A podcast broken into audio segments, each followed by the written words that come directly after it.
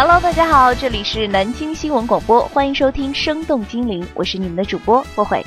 一个既要貌美如花，又要赚钱养家的女主播。都说天才在左，疯子在右，慧慧是站在正当中，时而天才，时而疯子。在这个看脸的时代，我偏偏想用才华来证明我的存在哈，总是希望不断的涌现出智慧。可是呢，大部分的时间还是以疯狂居多。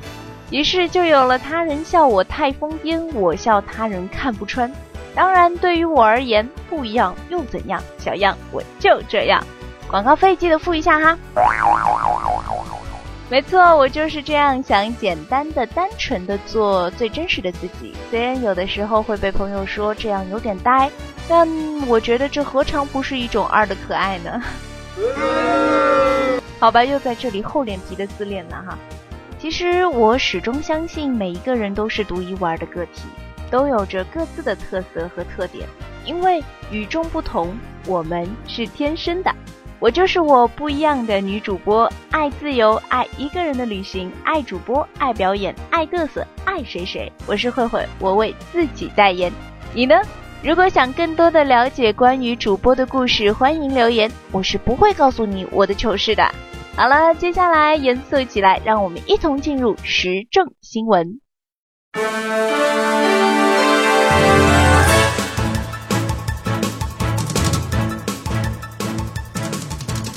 新华社北京七月十七日电，近日，中共中央印发了《中国共产党问责条例》，并发出通知，要求各地区各部门认真遵照执行。通知指出，党的十八大以来，党中央坚持党要管党、从严治党，深入推进党风廉政建设和反腐败斗争，将全面从严治党纳入四个全面战略布局，开创了党的建设新局面。习近平总书记反复强调，有权必有责，有责要担当，失责必追究。党中央紧紧抓住落实主体责任这个牛鼻子，把问责作为从严治党利器，先后对一批在党的建设和党的事业中失职失责典型问题严肃问责，强化问责成为管党治党治国理政的鲜明特色。为规范和强化党的问责工作，党中央决定制定《中国共产党问责条例》。通知强调。各级党组织和党的领导干部要深刻领会党中央意图，牢固树立政治意识、大局意识、核心意识、看齐意识，自觉同以习近平同志为总书记的党中央保持高度一致，抓好条例的学习宣传和贯彻落实，把管党治党的责任担当起来。要密切联系实际，把自己摆进去，以身作则，以上率下，敢于较真碰硬。层层传导压力，让失责必问、问责必严成为常态。要言出计随，抓住典型问题，勇于铁面问责，发挥震慑警示效应，唤醒责任意识，激发担当精神。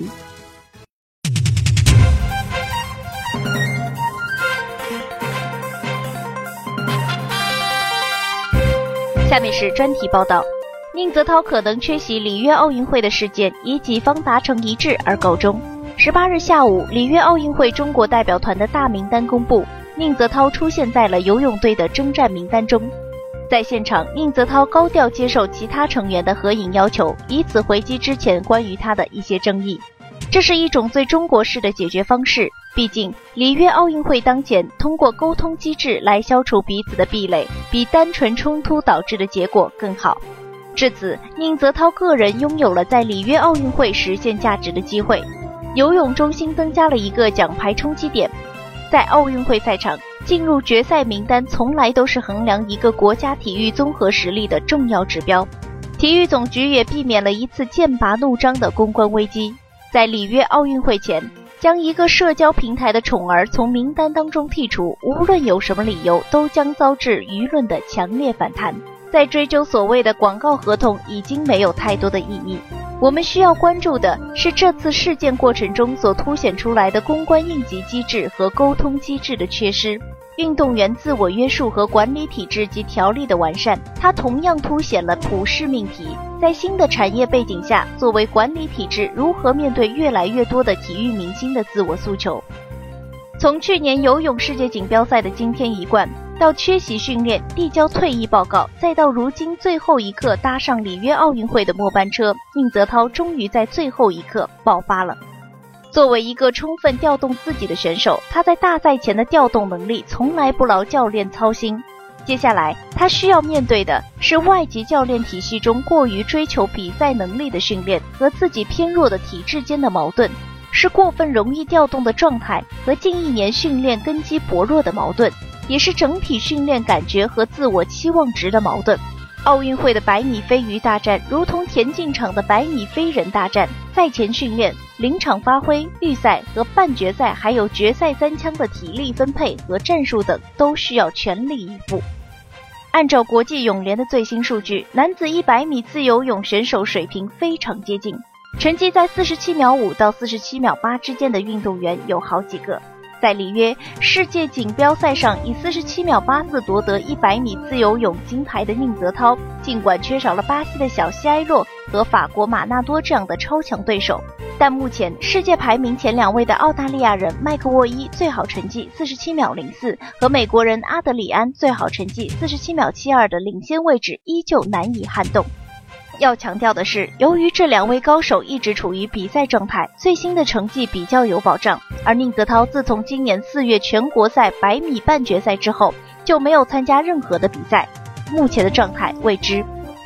至少在制度层面，无论是体育总局还是国家游泳中心，这一次站在了有理的一方。毕竟，商业合同的条款以及国家队的商业广告都有明确的规定，且有了改进。当然，游泳中心那份二零一一年下发的《国家游泳队在役运动员从事广告经营、社会活动的管理办法》也并非无可指摘，其中的条款如今看来同样也存在不合理性。这样长期存在的问题，也在商业与体育日益结合的过程中无法匹配，也恰恰导致了矛盾的产生。所幸在最后出现冲突的时候，有关方面并没有寄出相关条款。在二零一三年下半年，国家体育总局颁布《二零一六年里约奥运会备战参赛工作组织管理办法》，其中有一条明确指出，自上一奥运周期起，凡因兴奋剂违规行为而受到六个月以上禁赛处罚的人员，均不得入选国家队参加奥运会。而宁泽涛此前因为兴奋剂检测结果呈阳性而被中国游泳协会禁赛一年。但从田亮、王治郅到如今的宁泽涛。也给运动队管理者提出了严峻的课题：明星运动员的利益问题，如何建立顺畅通达的沟通机制、明晰的商谈过程、更加弹性的人性化利益分配制度？如何让队伍科学管理的前提下，既充分调动明星的积极性，又规范明星运动员的行为，防止运动员自我膨胀？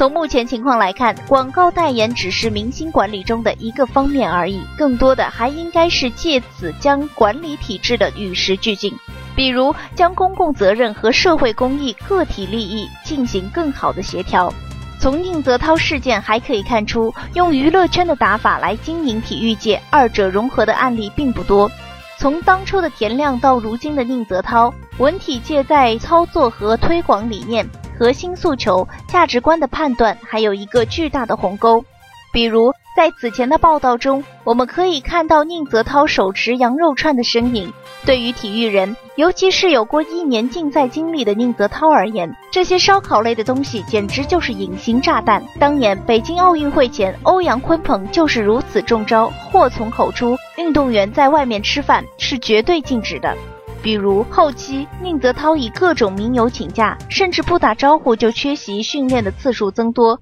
这都不是一个很好的现象。好在宁泽涛在最后时刻紧急踩下了刹车，避免了彻底滑向娱乐圈，重新回到体育的叙事轨道。说到身边人，我们不得不提及的两名教练，在宁泽涛外籍教练被过度推崇渲染之后，人们发现本土教练叶瑾悄然退到幕后，低调处理各方冲突。但当宁泽涛面临舆论的风暴的时候，这位老师却又挺身而出，和宁泽涛共同担当风雨。在总局的训练中，这对师徒交流细节、互相依附的场景，让人仿佛回到了十年前。而外教布朗也在宁泽涛最后一次外训过程中发现，他经常在高强度运动量后出现呕吐等诸多问题。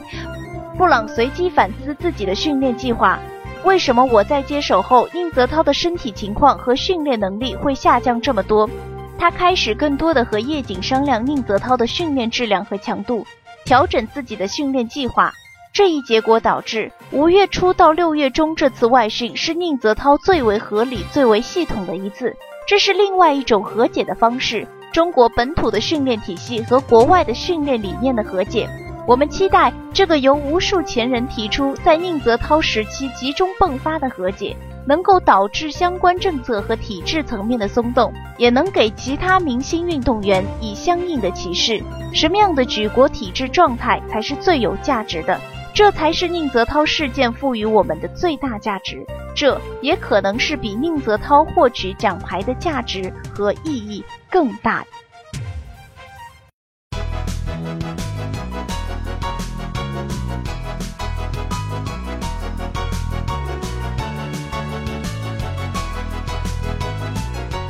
最后，让我们一同关注近期热点。最近呢，有一款 A P P 着实火了一把哈，那就是 Pokemon Go，席卷全球的大流行。连续几日关于它的报道都屡见不鲜，无论是小孩还是大人，都沉迷于此，不亦乐乎。各种评头论足不断涌现。有人说，这个是一项非常有趣而且有益的运动，可以减肥。还有人觉得这款游戏让更多的人从网络中走到了现实生活当中，增强了朋友之间的互动性，比以往有了更多的交流和联系。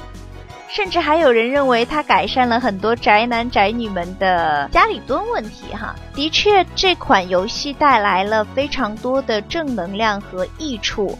很多人开始愿意挑战新鲜的事物，从而得到锻炼和成长。但与此同时，我们也不能忘记了它带来的一些负面影响。一些青少年沉迷于此而忘记了学习，耽误了学业，甚至有些人发生了车祸。发生在别人身上的那是故事，但是发生在自己身上的那就是悲剧了。其实游戏本身没有什么不好，但是。如果说把时间全用在了游戏上面，打破了身心的平衡，这样的话就可能不是单纯的去享受游戏带来的乐趣，而让游戏不经意之间变成了毒品。所以我们发现很多东西都是双刃剑，我们需要有理性的判断和思考。在这一方面，让慧慧不得不钦佩的是叙利亚革命武装媒体办公室。他们借助这款游戏的知名度，举办了一场温暖、感人而有意义的活动。我们都知道，叙利亚战争持续了五年，然后数十万的人命丧战火，上百万的人逃离了家园。这场战争最大的受害者，无疑就是那些留守在叙利亚那片土地上的孩子们。他们或许父母双亡，他们无家可归，他们无法上学。甚至食不果腹，在一个个难民营里挣扎着存活着。当孩子们手持皮卡丘或者杰尼龟的图片的时候，下面并写着“我在这儿，希望你们来捕捉我们。”他们痴痴地凝望着镜头，希望用这些画面能够来唤醒西方社会对于这些处境艰难的叙利亚儿童的关注。希望在西方社会的帮助下，那些正在死亡线上挣扎的孩子们能够尽早的逃离这片早已不是家园的废墟。在这里，慧慧和大家向孩子们一同送上最诚挚的祝福。